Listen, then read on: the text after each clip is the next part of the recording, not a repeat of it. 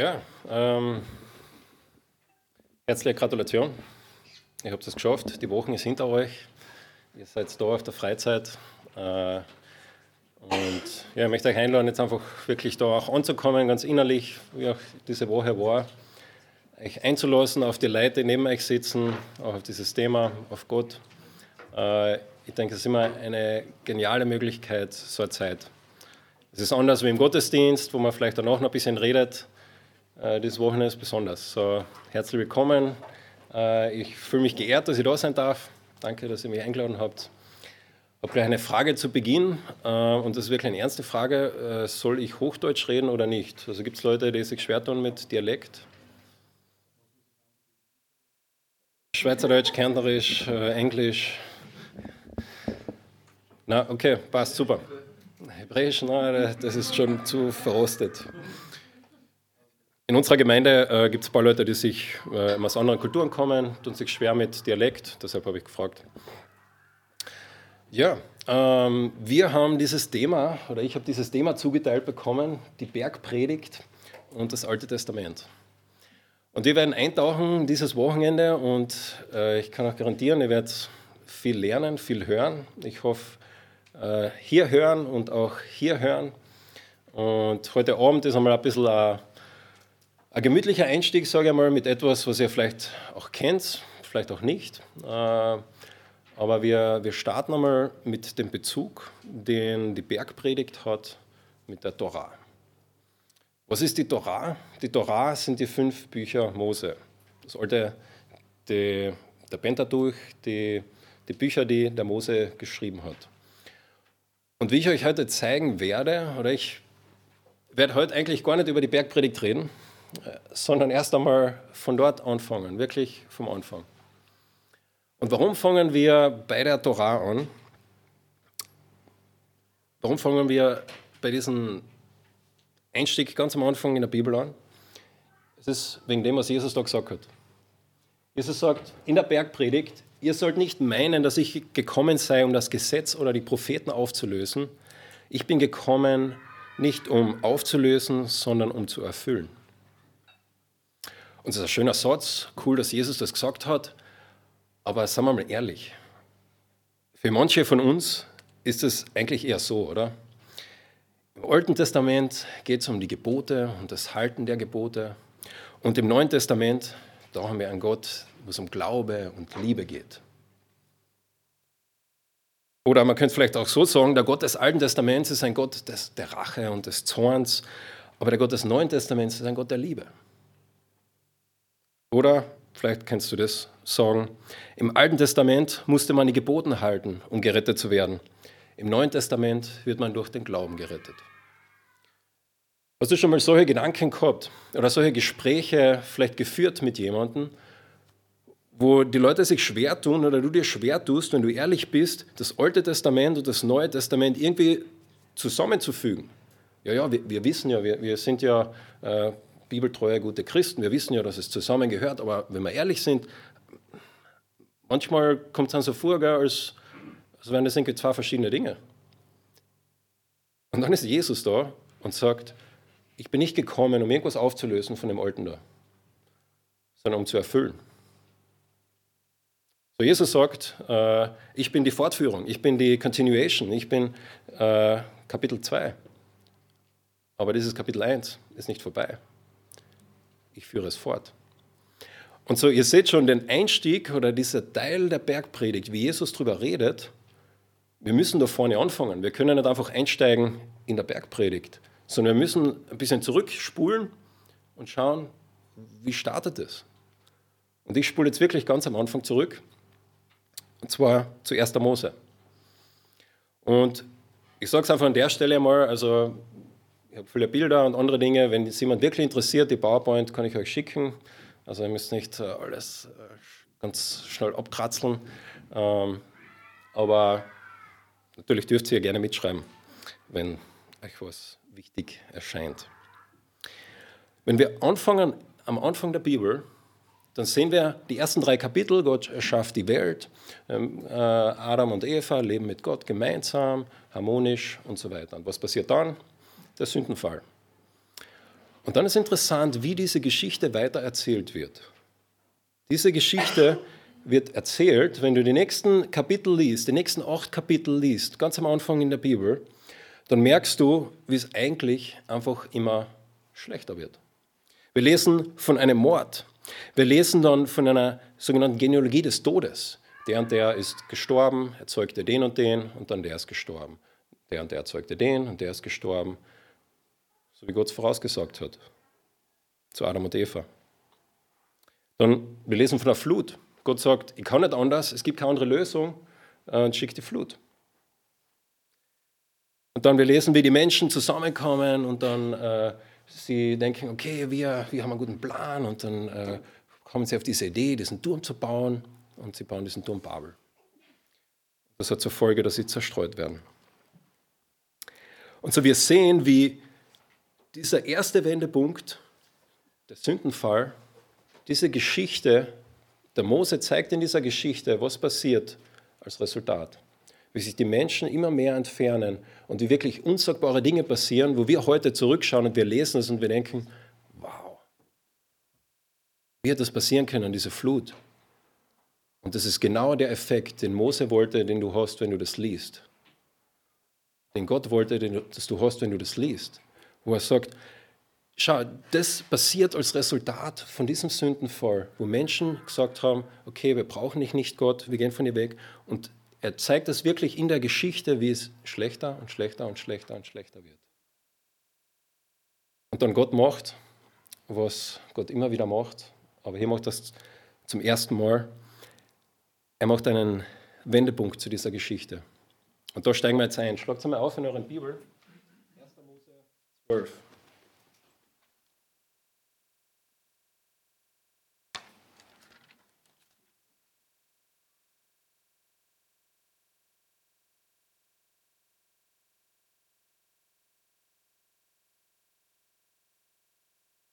1. Mose 12.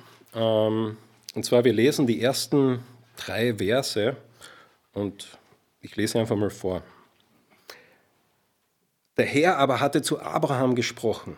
Geh hinaus aus deinem Land und aus deiner Verwandtschaft und aus dem Haus deines Vaters in das Land, das ich dir zeigen werde. Und ich will dich zu einem großen Volk machen und dich segnen und deinen Namen groß machen und du sollst ein Segen sein. Ich will segnen, die dich segnen und verfluchen, die dich verfluchen. Und in dir sollen gesegnet werden alle Geschlechter auf der Erde. Wir kennen das, vielleicht kennst du diese Geschichte, aber ich würde behaupten, dass diese drei Verse die Schlüsselverse sind zum gesamten restlichen Alten Testament. Ich würde sogar einen Schritt weiter gehen. Ich glaube, dass diese drei Verse die Schlüsselverse sind für die gesamte restliche Bibel, auch für das Neue Testament. Und was passiert hier? Gott nimmt eine Person, Abraham, und er gibt ihm ein Versprechen. Was verspricht er ihm? Er verspricht ihm drei Dinge. Wer kann mir sagen, was für drei Dinge er ihm verspricht? Er verspricht ihm ein Land. Er verspricht ihm äh, Nachkommen, ja, äh, wortwörtlich Samen und Segen. Land, Nachkommen und Segen. Land, Nachkommen und Segen. Und diese drei Dinge, ziehen sich durchs ganze Alte Testament. Und ich habe nicht die Zeit, das ist nicht das Thema dieser, äh, dieses Wochenendes, euch das jetzt zu zeigen. Ich würde euch das liebend gern zeigen. Aber ich möchte doch dort einsteigen. Gott verspricht Abraham zu segnen und er verspricht einen Segen durch Abraham. Das kommt wo? Das kommt hier. Dann zeigen die Autoren der Bibel, die Autoren des Alten Testaments, wie dieses Versprechen Gottes Wirklichkeit wird. Wie dieses Versprechen Gottes sich durchzieht und wie es konkretisiert wird, wie es äh, noch ergänzt wird, wie es erklärt wird, was das wirklich heißt, wie das wirklich passieren kann, was Gott wirklich vorhat. Was ist das Ziel? Das Ziel eines Tages, dass es wieder so ist wie am Anfang. Dieses Ziel findet sich wo in der Bibel? Auf den letzten drei Seiten. Offenbarung 21, 22. Und diese zwei diese Kapitel am Anfang von Mose und Ende von der Offenbarung, wenn du die nebeneinander hintust und liest, dann merkst du, ja, das ist wirklich wie zwei Buchenden, wie, wie, wie ein Regenbogen. Und Gott startet dieses äh, Versprechen, diesen Weg dorthin mit Abraham. Ich weiß, du fragst jetzt, okay, das ist alles schön gut, was hat das mit Bergpredigt zu tun? Geduld, Geduld. Wir, wir, wir kommen dahin, wir kommen dahin. Was passiert weiter in dieser Geschichte? Und ich gehe wirklich in sehr großen Zügen über diese Geschichte, möchte ein bisschen so Vogelperspektive euch geben. Abraham hat viele Nachkommen. Diese Nachkommen äh, haben noch mehr Nachkommen und sie kommen nach Ägypten und das Volk Israel entsteht. Wir werden ein großes Volk. Aber dieses Volk lebt in Gefangenschaft. Und diese Geschichte kennt ihr alle auch. Was passiert? Gott befreit sein Volk und führt sie wohin? Er führt sie durch das Meer zu einem Berg. Er führt sie zu einem Berg und an diesem Berg passiert etwas. Gott begegnet ihnen. Und so wie Gott damit Abraham ein Versprechen ihm gegeben hat, einen Bund gemacht hat, macht Gott es noch einmal mit diesem Volk. Schlagt auf, wir gehen da zum zweiten Mose, 2. Mose 19.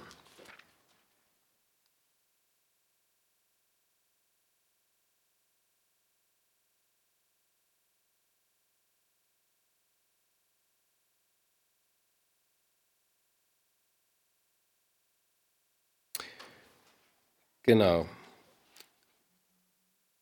Kann einmal jemand die ersten sechs Verse lesen? Jemand mit einer lauten Stimme, damit nicht immer ich lesen muss. 2. Mose 19, die ersten sechs Verse.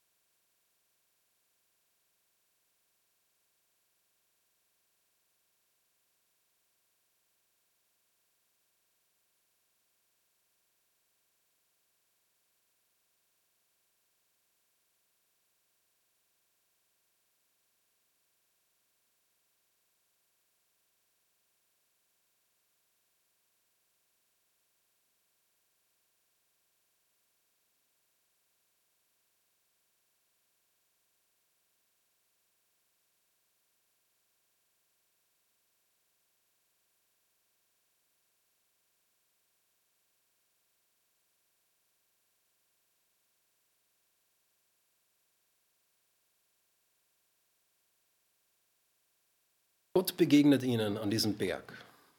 Und wenn wir weiterlesen, ist wirklich höchst spannend, wie Gott ihnen da begegnet und wie sie äh, wirklich auch Angst haben vor Gott, vor diesem heiligen Gott, äh, der da auf diesem Berg ist. Und wir lesen, wie Gott zu ihnen spricht.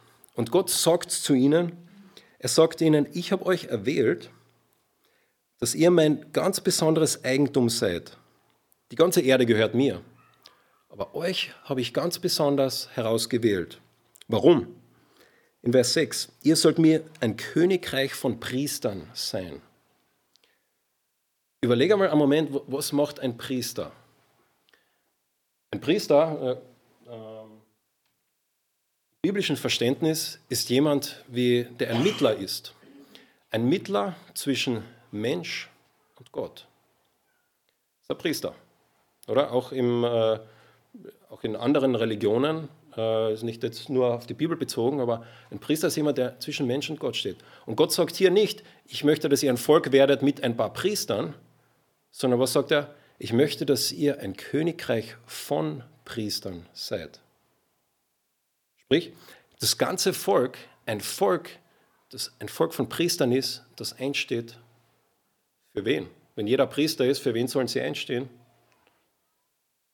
Die restliche Welt für die restliche Welt. Gott wollte dieses Volk herausnehmen und wollte zu diesem Volk sagen, ich mache euch zu meinem Volk, damit durch euch die ganze Welt gesegnet wird. Ihr die, die Verbindungen, wenn wir nur noch kurz drüber reden, zwischen dem, was er zu Abraham gesagt hat und dem, was er zu diesem Volk gerade sagt. Er sagt zu Abraham, ich möchte dich segnen und durch dich alles segnen. Und so sagt er zum Volk, ich nehme euch und möchte durch euch alles segnen. Dass ihr ein heiliges Volk seid, ein Königreich von Priestern. Ich könnte das so zusammenfassen, er möchte Israel zu einem Volk machen, welches er segnen kann und durch welches die Welt gesegnet werden kann oder die Menschen in der Welt. Aber, was sagt er, wenn wir dann weiterlesen? Er sagt, wenn ihr in meinen Geboten wandelt. Sprich, auf gut Kerndresch oder Steirisch, wenn ihr das tut, was ich sage. Na, jetzt haben wir ein Problem. Wenn sie das tun, was Gott sagt, dann werden sie diese Aufgabe erfüllen, dann werden sie diesen Segen bringen, den Gott sich ausgedacht hat. Aber was ist, wenn sie es nicht tun? Was ist, wenn sie es nicht schaffen? Und Gott gibt ihnen ein Versprechen und er sagt, wenn ihr es schafft, wenn ihr es tut, das steht in 3. Mose 26, das lesen wir jetzt nicht, aber da sagt er, ich gebe euch, und das sind drei Dinge in diesem Kapitel, ich gebe euch Land, ich gebe euch Nachkommen und ich gebe euch Segen und werde durch euch die Welt segnen. Genau das Gleiche, was er zu Abraham gesagt hat. Seht ihr diese, dieses große Bild, was ich versuche ein bisschen zu zeichnen hier, was Gott mit Abraham angefangen hat und was er dann hier mit Israel weitermachen möchte. Und das Spannende ist, dass er zu Israel sagt, in diesem Kapitel, in Kapitel 26, er sagt zu ihnen, ich habe euch gekauft, ihr seid mein. So als hätte er sie befreit. In anderen Punkten sagt er zu ihnen, ich habe euch, äh, ihr seid geboren worden. Er vergleicht das mit einer Geburt. Was da passiert ist, dass er sie aus Ägypten rausgeholt hat. Ihr seid geboren worden und jetzt, jetzt gehört ihr mir. Ihr seid mein. Und ich kann mich daran erinnern, wo ich äh, in Amerika studiert habe. Vielleicht kennen das ein paar von euch, die Studenten unter euch. Manchmal geht es einfach nur so. Und du denkst dir, boah, so viel noch zu tun. Du denkst du, ich könnte jetzt aber ganz andere Dinge machen. Aber es war interessant. Für mich, wo ich in äh, Amerika war, mich hat eine Gemeinde unterstützt. Eine Gemeinde in Knittelfeld. Vielleicht kennt ihr die. Die haben mich unterstützt monatlich. Und ich habe deshalb irgendwie einen anderen Zugang gehabt. Ich habe gewusst, mein Studium geht nicht nur um mich, sondern geht auch um diese Gemeinde. Und so ich habe Verantwortung gefühlt, auch für das, nicht nur mir gegenüber, auch, sondern, sondern auch dieser Gemeinde gegenüber irgendwie. Verständlich, oder? Und so sagt Gott, wisst ihr nicht, dass ihr nicht euch selbst gehört, denn ihr seid teuer erkauft. Darum verherrlicht Gott in eurem Leib und in eurem Geist, alle, die Gott gehören. Meine Zeit in meinem Studium hat nicht mir gehört. Ich habe ein bisschen so gefühlt, ich gehört auch der Gemeinde Knittelfeld. Wie ich mein Studium abschließe, das hat auch mit dieser Gemeinde zu tun. Das ist eine Weisheit, die stimmt über unser ganzes Leben. Wenn du Jesus nachfolgst, so radikal das auch klingt, dein Leben gehört nicht dir. Diese Tage, die du noch hast auf dieser Welt, wie viel auch immer das sind, das weiß keiner, die gehören nicht dir. Das Geld, was du auf deinem Konto hast, das gehört nicht dir. Gott hat es gekauft. Das spricht Gott uns zu im Neuen Testament.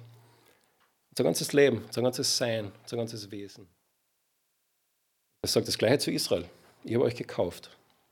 Ich habe euch äh, herausgerettet aus Ägypten für einen Auftrag, für eine Aufgabe. Gott sagt das Gleiche zu uns.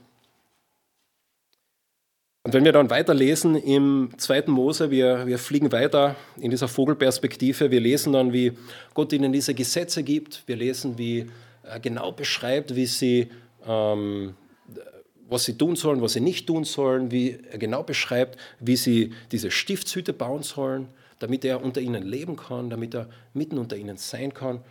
Viele Kapitel bin mir sicher, das ist euer Lieblingsbuch, Dritter Mose, äh, wo es ganz genau beschrieben wird, wo welcher Pflock wie hingehört und wie welche Naht wo gesetzt werden muss, damit es passt. Aber Gott beschreibt es ganz genau.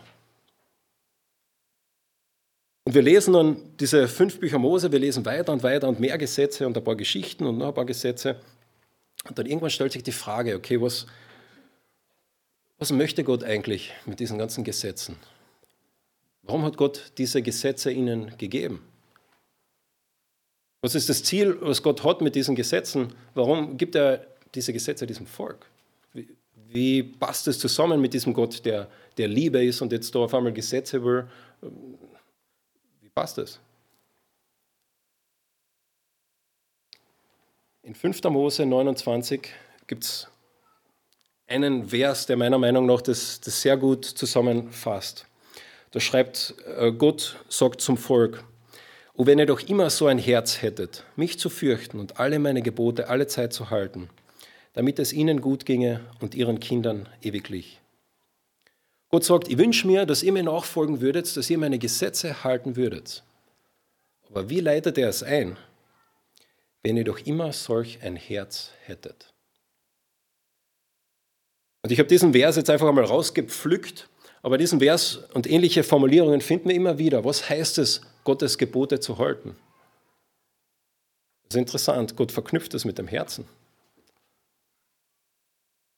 Das war für mich spannend, wo ich in Israel studiert habe. Ähm, eine meiner ersten Arbeiten, die ich geschrieben habe als Student, habe ich mir alle Gesetze des alten äh, Ancient Near East, äh, wie sagt man das auf Deutsch? Ähm, also des alttümlichen Nahen Ostens, äh, alle Gesetze angeschaut. Weil es gibt ja nicht nur die Gesetze im Buch Mose, nein, nein, es gibt ja andere. Es gibt ja die Gesetze der Assyrer, es gibt das Gesetz vom Hammurabi, es gibt das Gesetz von Urnamu, äh, es gibt äh, Gesetze von den Babyloniern ist ganz spannend, also wenn es interessiert natürlich. Ja. Und ich habe alle diese Gesetze gelesen und dann verglichen miteinander. Und es ist wirklich auch spannend, was, was man da so alles findet, die Verknüpfungen und so weiter. Aber eine Sache habe ich nirgendwo gesehen in diesen anderen, ganzen anderen Gesetzen. Und zwar diese Verknüpfung mit dem Herzen. Dass Gott im Alten Testament, in den fünf Büchern Mose, immer wieder das Herz anspricht und sagt, das ist das, auf das es mir ankommt. Und mir nachzufolgen heißt es, ein Herz zu haben, das so ist wie mein Herz und deshalb befolgst du die Gebote. Nicht du befolgst die Gebote, weil du musst, sondern nein, Gott fängt erst im Inneren an. Und wir reden jetzt gerade nicht von Jesus und Neuen Testament, wir reden gerade von Mose, wie es dort beschrieben wird. Schauen wir uns vielleicht eine Bibelstelle an in, in, in 5. Mose. Wir fliegen weiter. In 5. Mose 6.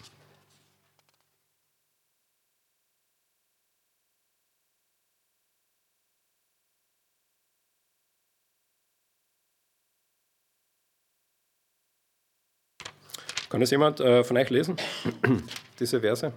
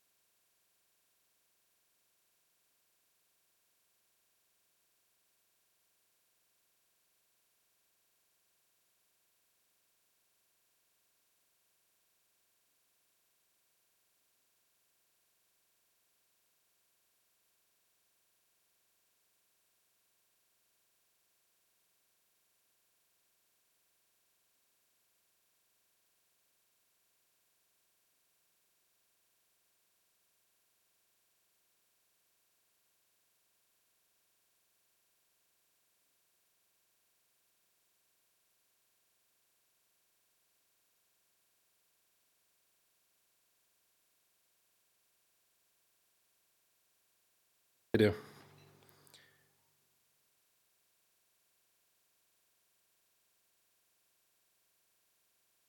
Wenn wir vom Neuen Testament her kommen, dann sagen wir, ja, eh klar. Aber ich sage euch, nein, nicht klar. Dass Gott, der allmächtige Gott, sich dieses Volk aussucht und dann sagt, das, was mir wichtig ist an dir, an euch, an diesem Volk, ist euer Herz. Das war komplett, äh, das, sowas hat es nicht gegeben in, im, zu dieser Zeit im vergleichbaren Völkern rundherum. Dort ist es darum gegangen, die Gebote zu befolgen, damit alles passt, damit die Gesellschaft funktioniert. Aber hier sagt Gott, was ist ihm wichtig? Du sollst den Herrn, deinen Gott lieben. Mit deiner ganzen Herz, mit deiner ganzen Seele, mit deiner ganzen Kraft. Und die Geschichte kennt ihr alle im Neuen Testament, wo jemand zu Jesus kommt und fragt, was ist das wichtigste Gebot? Was sagt Jesus? Ja, genau diese Verse, die wir gerade gelesen haben. Wir werden morgen ein bisschen darüber reden, aber das war Allgemeinwissen, das war Volksschulwissen, dass das das Herz ist von den Geboten, von der Torah. Vielleicht denkst du, okay, ist interessant, ein Vers, äh, der, der ist ganz gut, aber es gibt eine weitere Bezeichnung und die möchte ich euch noch zeigen, die zweimal vorkommt im gesamten, äh, in der gesamten Tora, in den gesamten fünf Büchern. Schlagt ein paar Seiten weiter, 5. Mose 10.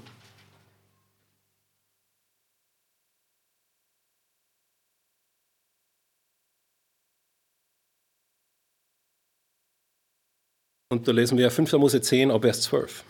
Und nun Israel, was fordert der Herr, dein Gott, von dir, als dass du deinen Herrn, deinen Gott fürchtest? und dass du allen seinen Wegen wandelst und ihn liebst und dem Herrn deinen Gott dienst mit, deiner ganzen Herz, mit deinem ganzen Herzen und deiner ganzen Seele, indem du die Gebote des Herrn hältst.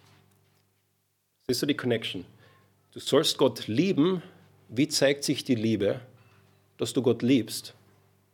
Indem du seine Gebote hältst. Jesus macht es nicht anders. Jesus sagt, wenn du mir nachfolgst, und meine Stimme hörst und mich liebst, dann tust du das, was ich sage. Ist nicht revolutionär. Äh, Jesus hätte die, die Torah zitieren können. Vielleicht hat er das im Hinterkopf gehabt. Aber Gott sagt hier, mich zu lieben, kommt das Erste. Und das Resultat oder das, wie sich das zeigt, dass du das auch wirklich meinst, das ist das, dass du die Gebote hältst. Und dann in Vers 16, ein paar, paar Verse später, fordert Gott sie auf und er, macht dann, er gibt ihnen einen Auftrag. Würde ich jetzt heute Abend nicht empfehlen, das nachzumachen, aber er sagt, wenn du eine wörtliche Übersetzung hast, ein bisschen das genau übersetzt, so beschneidet nun die Vorhaut eures Herzens und seid nicht mehr halsstarrig. Beschneidet die Vorhaut eures Herzens. Äh, Beschneidung war etwas sehr Normales zu der damaligen Zeit. Äh, ich weiß nicht, ob ihr schon mal dabei wart bei einer Beschneidung.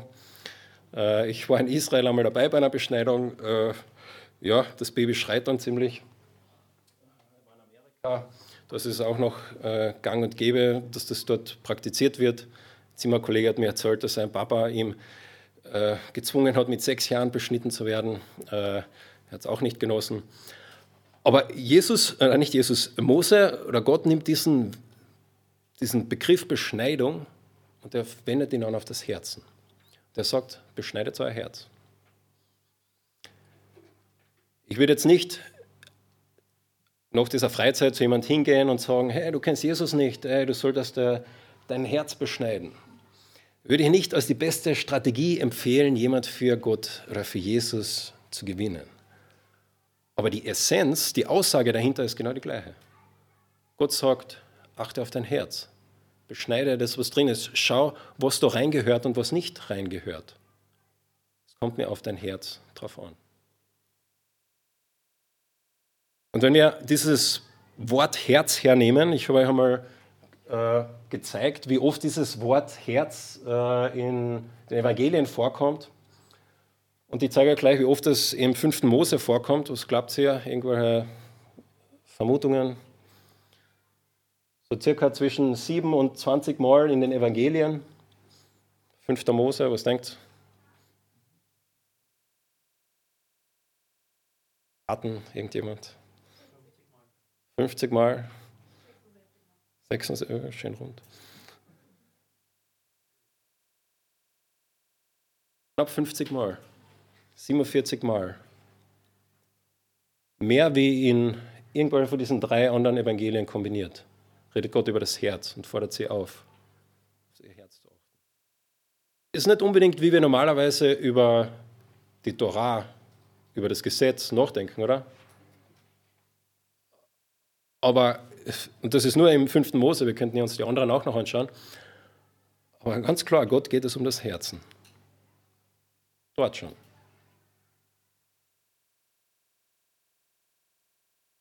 There's a problem. Das ist ein Problem. Das Problem kennen Sie auch alle. Das Volk Israel ist Gott nicht mit ihrem Herzen nachgegangen. Sie haben Gott nicht mit dem Herzen nachgefolgt. Sie haben diese Gebote nicht eingehalten. Davon handelt der Rest vom Alten Testament. Oder? Und es ist interessant, wenn wir uns dann anschauen, wie wird diese Geschichte erzählt diese Geschichte in diesen fünf Büchern Mose. Was hat Gott eigentlich vor mit diesem Volk? Was wird da erzählt? Um, um was geht es da eigentlich? Dann sehen wir etwas, und zwar wir sehen, dass wir vor 2. Mose 19, also bevor sie vor diesem Berg sind, da ist dieser Berg, wo sie die Gesetze bekommen, da sehen wir, wie, wie man Glaube sieht. In vielen Geschichten, hat da drei herausgenommen, wie die Patriarchen Glauben zeigen, wie das Volk Israel Glaube zeigt und Gott vertraut und ihm glaubt. Und dann sehen wir am Berg Sinai, wenn du das genau liest, dann ist es so ein bisschen ungewiss. Werden sie Gott glauben? Werden sie nicht glauben? Und dann, wenn du weiterliest, du findest keinen Glauben mehr. Irgendwas ist da komisch, oder? Du würdest dir denken, okay, Gott hat sich jetzt gezeigt, wer, wer, wer er ist, was er, was er tut, sein Gesetz. Und er gibt diesen Auftrag, folgt mir nach, glaubt an mich, äh, folgt mir nach mit dem Herzen. Und dann was sehen wir? Genau das Gegenteil. Wir sehen, wie das Gesetz eigentlich äh, das nicht bewirkt, wie es das nicht tut, wie es nicht besser wird, sondern eigentlich genau das Gegenteil. Und wenn wir dann weiterschauen, kommen wir zum Ende unserer Flug, äh, unseres Fluges heute. Gott prophezeit sogar, dass sie es nicht schaffen werden. Gott prophezeit. Es wird aber geschehen, wenn alle diese Worte über dich kommen werden, der Segen und der Fluch, und du es dir zu Herzen nimmst unter all den Heidenvölkern, unter die dich der Herr, dein Gott, verstoßen hat. Gott sagt, es wird passieren. Nicht falls, sondern wenn. Gott prophezeit dann, wir, wir lesen es jetzt auch nicht, könnt ihr euch aufschreiben, diese Bibelstelle, Gott prophezeit es dann, dass sie das tun werden. Also sprich, Gott gibt ihnen das Gesetz und sagt, okay, da, da ist mein Gesetz, tut es, liebt mich und zeigt mir, dass mich liebt durch dieses Gesetz. Und dann liest du weiter und du siehst, wie Gott selbst sagt, ich werde es nicht schaffen. Das ist eine, schöne Geschichte, oder? Äh, wenn du so eine Kindergeschichte erzählen würdest, äh, deinem Kind würde sie denken, äh, was heißt das? Wieso? Ganz am Ende von der Tora sagt Gott, siehe, du wirst dich zu deinen Vätern legen. Gott redet mit Mose. Ganz, wir sind wirklich ganz am Ende, im letzten, letzten zwei, drei Kapiteln. Und von jeder Geschichte, äh, ganz am Ende gibt der, der, der, der Climax, der, der Höhepunkt, äh, wo alles zum Ende kommt. Und jetzt schauen wir, was sagt Gott zu Mose? Du wirst sterben, du wirst dich zu deinen Vätern legen. Und dieses Volk wird aufstehen und den fremden Göttern des Landes nachhuren. In dessen Mitte es hineinkommt, und es wird mich verlassen und meinen Bund brechen, den ich mit ihm gemacht, den ich mit ihnen gemacht habe. Gott sagt zu Mose, ich weiß, dass sie es enthalten werden. Und dann Moses sagt zum Volk, ich weiß, ich, ich stirb gleich und ich weiß, wenn ich stirb, ich werde jetzt von Gott äh, euch nicht mehr an ihn interessieren. Und das alles bringt uns jetzt zu dieser Frage. Was, um was geht es in diesen fünf Büchern Mose? Was versucht Mose zu machen, wenn er ein Geschäftsmann ist und er versucht, dieses Gesetz, dieses heilige und gute Gesetz Gottes quasi zu präsentieren und zu sagen, da ist dieser heilige Gott und da ist sein Gesetz und das ist die Lösung für eure Probleme. Haltet es. Wenn er das wie ein Geschäftsmann äh, machen würde, dann hat er das wirklich sehr, sehr, sehr, sehr schlecht gemacht. Und er sagt ihnen schon, das, äh, es wird nicht funktionieren. Aber wir lesen, wenn wir das Alte Testament lesen, die Torah lesen, denken wir, ja, das ist, da geht es ums Gesetz, um die, die Gebote einzuhalten. Aber wenn du die Geschichte wirklich lesen würdest, würdest du sehen, dass diese fünf Bücher Mose eigentlich gar nicht das Gesetz auf einem Präsentierteller servieren, sondern sie sagen eigentlich schon, dieses Gesetz ist eigentlich gar nicht die Lösung. Folgt ihr mir?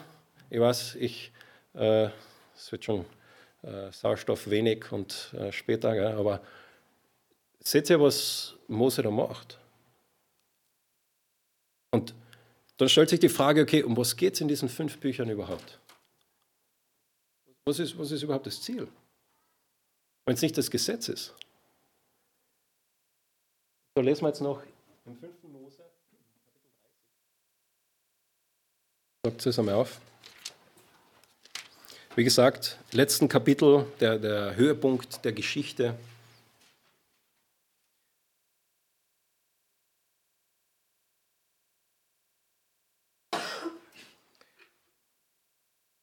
Fünfter Mose 30, 1 bis 6. Kann es jemand lesen?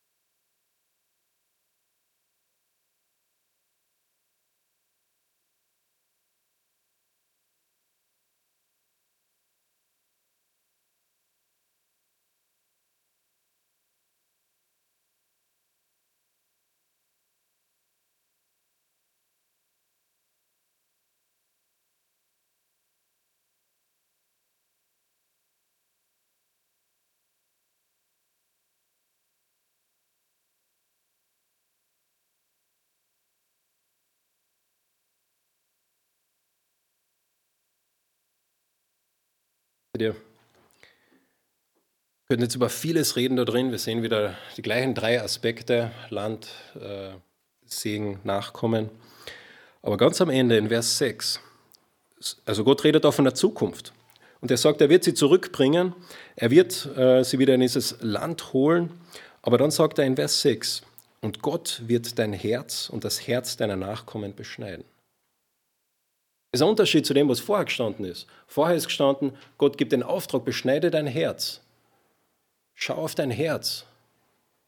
Und dann sagt Gott hier, weißt du, eines Tages, ich werde kommen und ich werde dein Herz beschneiden. Und ich weiß, die Sprache ist komisch, aber übersetzen wir es einmal auf äh, neutestamentlich, sage ich einmal. Eines Tages wird Gott kommen und das Problem der Sünde in unserem Herzen lösen, weil wir selbst es nicht schaffen.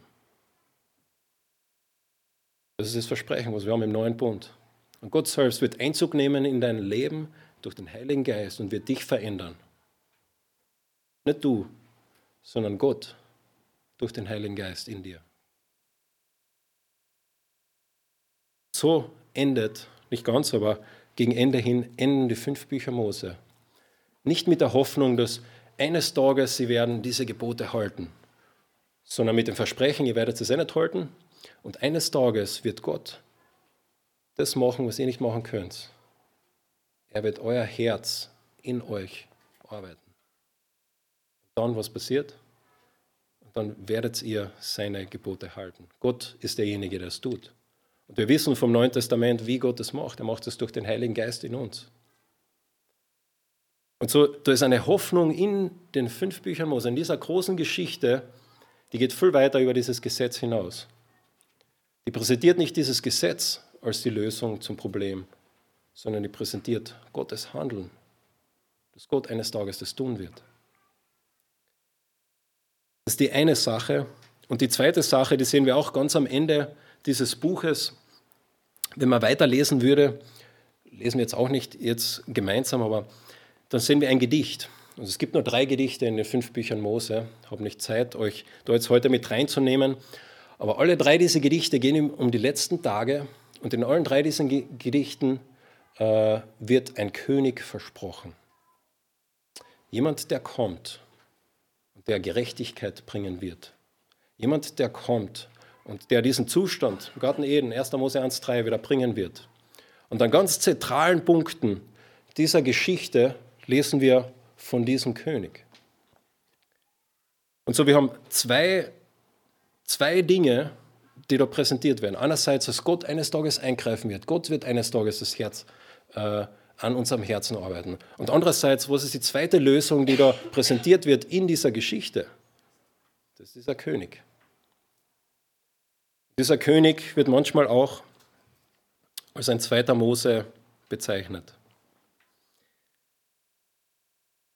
Und damit möchte ich, ich gebe ja gleich noch die Möglichkeit, Fragen zu stellen, aber damit bringen wir das heute am Abend zu einem Ende. Da gibt es ein Versprechen, einen Propheten wie mich wird der Herr dein Gott erwecken aus deiner Mitte, aus deinen Brüdern, und auf ihn sollst du hören. Ich will meine Worte in seinen Mund legen. Er soll alles zu ihm reden, er soll alles zu ihnen reden, was ich ihm gebieten werde. Es wird eines Tages ein Prophet kommen, ein zweiter Mose, ein Prophet wie Mose. Gott wird zu ihm reden und er wird zu dem Volk reden. So, es gäbe noch viele andere Prophetien über diesen König, über diesen zweiten Mose, die wir uns anschauen könnten. Aber wir sehen, wie das Gesetz auf der einen Seite ein zentraler Teil der Torah ist aber die Torah selber es nicht als die Lösung vom Problem der Menschheit ansieht. Was sieht sie als Lösung an? Was ist die, die, die Message? Die Message ist diese Erwartung, dass Gott eines Tages wirken wird. Und diese Erwartung, dass Gott eines Tages kommen wird und äh, sein Versprechen erfüllen wird. In dieser zweierlei Hinsicht, dass dieser kommende König kommt, dieser neue Mose, und dass dieser neue Bund, das Gottes Eingreifen, dass das stattfindet. Und wir haben heute nicht ein einziges Mal das Neue Testament aufgeschlagen. Aber ich habe euch gerade heute das Evangelium erzählt. Wisst ihr das? Das Evangelium.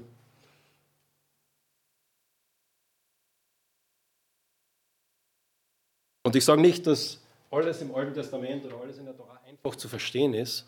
Aber ich denke, wir müssen auch hinterfragen, äh, wie wir das Alte Testament lesen. Und genau lesen und, und sehen, wo,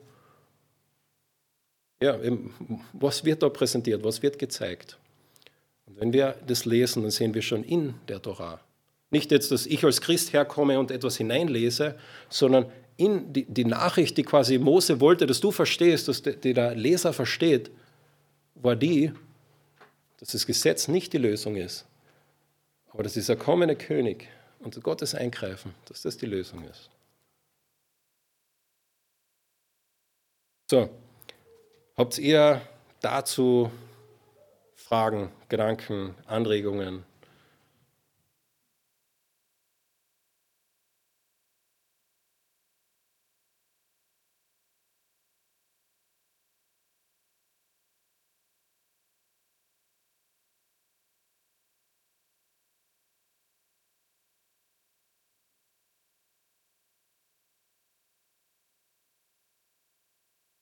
Reden wir noch drüber, ja.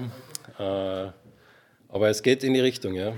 Ähm, aber ich, ich, ich lasse euch warten da, ja.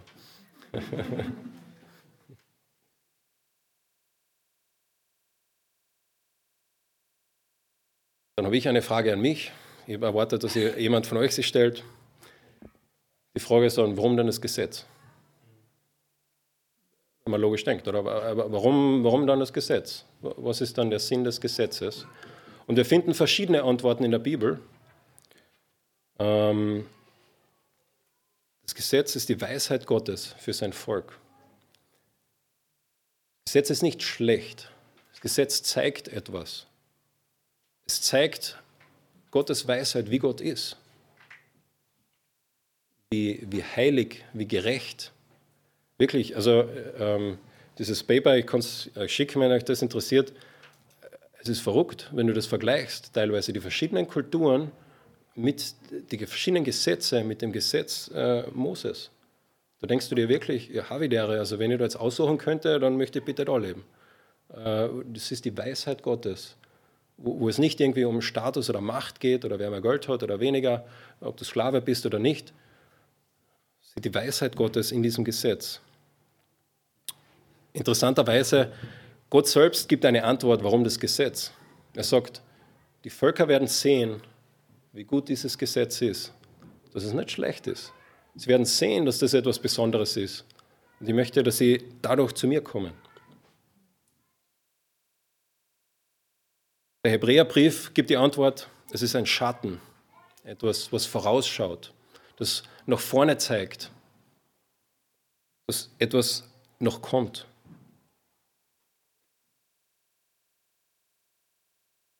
Gehe ich jetzt nicht weiter darauf ein, aber wird auch im Galaterbrief erklärt, dass die Gesetze hinzugefügt wurden wegen Übertretungen. Ganz spannend, ich, ich wünsche, ich hätte die Zeit, äh, euch das zu zeigen, aber ähm, wir sehen Geschichten, wo jemand etwas tut, zum Beispiel jemand isst, äh, macht wirklich, isst ganz komische Dinge. Im nächsten Kapitel liest du Gesetze über Essen. Ganz interessant, wie, wie das zusammengefügt wurde. Das Gesetz ermöglicht das Leben mit einem heiligen Gott. Wie kannst du als sündiger Mensch mit diesem heiligen Gott leben? Das Gesetz ist nicht umsonst. Das ist nicht meine Message heute. Gesetz hat einen Zweck, ein, ein Ziel. Aber das Ziel des Gesetzes ist es nicht, das Problem der Menschheit, das Problem der Sünde, das Problem, das wir uns von Gott abgewandt haben, zu klären. Das ist etwas anderes. So, ich habe euch jetzt äh, dreiviertel Stunden lang zugetextet. Bitte.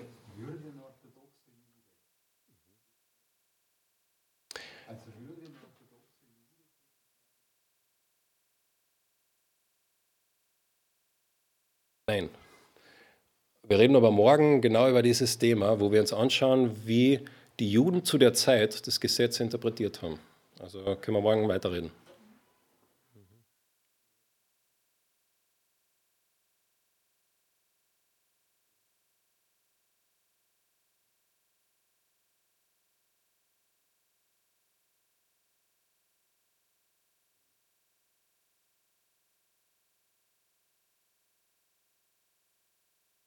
Gute Frage, ja. Ähm,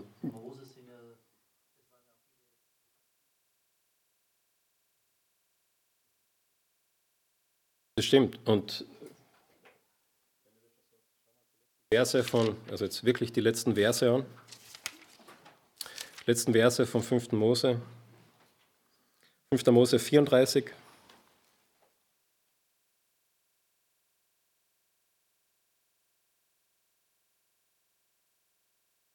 Vers 10 bis 12. So enden die fünf Bücher Mose. Kann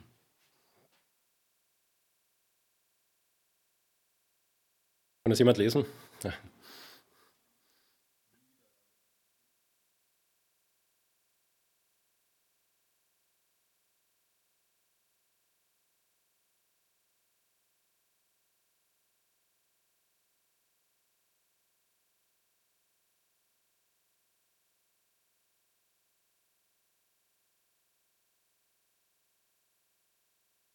Nie wieder hat es in Israel einen Propheten gegeben wie Mose. Steht am Ende vom Buch Mose. Äh, jetzt nur kurz an. Es macht keinen Sinn, dass das am Ende vom Leben von Mose geschrieben worden ist. Sondern wir lesen in den fünf Büchern Mose immer wieder kleine Einfügungen, die ein späterer Prophet getätigt hat. Sehr wahrscheinlich Esra.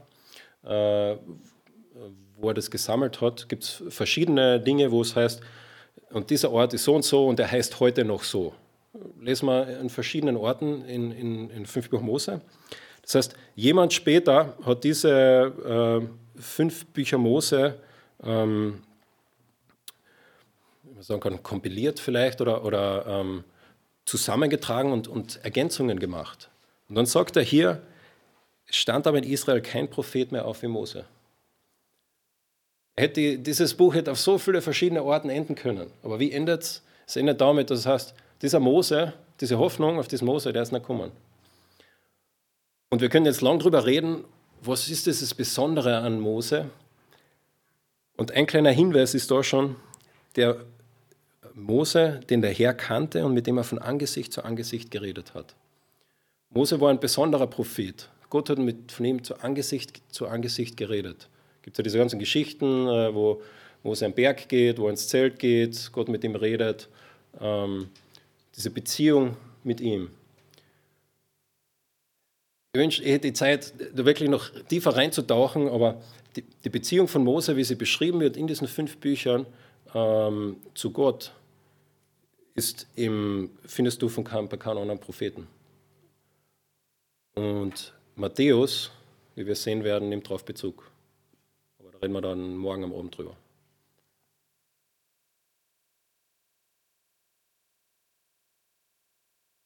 So, ich habe euch äh, viel zum Denken gegeben, ein bisschen, ich hoffe, ein bisschen reingenommen in dieses Thema.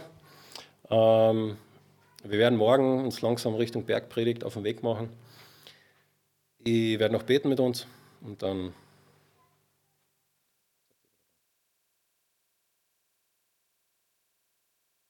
Allmächtiger Vater, ich sage dir danke für dein Wort. Ich sage dir danke, dass ja, dein Wort so viel Weisheit drinnen ist. Äh, dass wir nie äh, lang genug studieren können, nie lang genug darüber nachdenken können äh, und dann das Ende von deiner Weisheit kommen könnten. Danke dir, Herr, dass du lebendig bist und dass du ja, in unsere Herzen Einzug gehalten hast und dass du unsere Herzen veränderst. Nicht, weil wir so super sind, weil wir so äh, klug sind, weil wir so gut können, sondern weil du es bist und du Einzug gehalten hast. Danke dir dafür. Bitte einfach für diese Freizeit noch, Herr, segne sie einfach, segne die Gespräche, die wir haben werden, die Zeit gemeinsam. Äh, lass einfach wirklich eine coole Zeit gemeinsam werden, die füreinander zum Segen wird.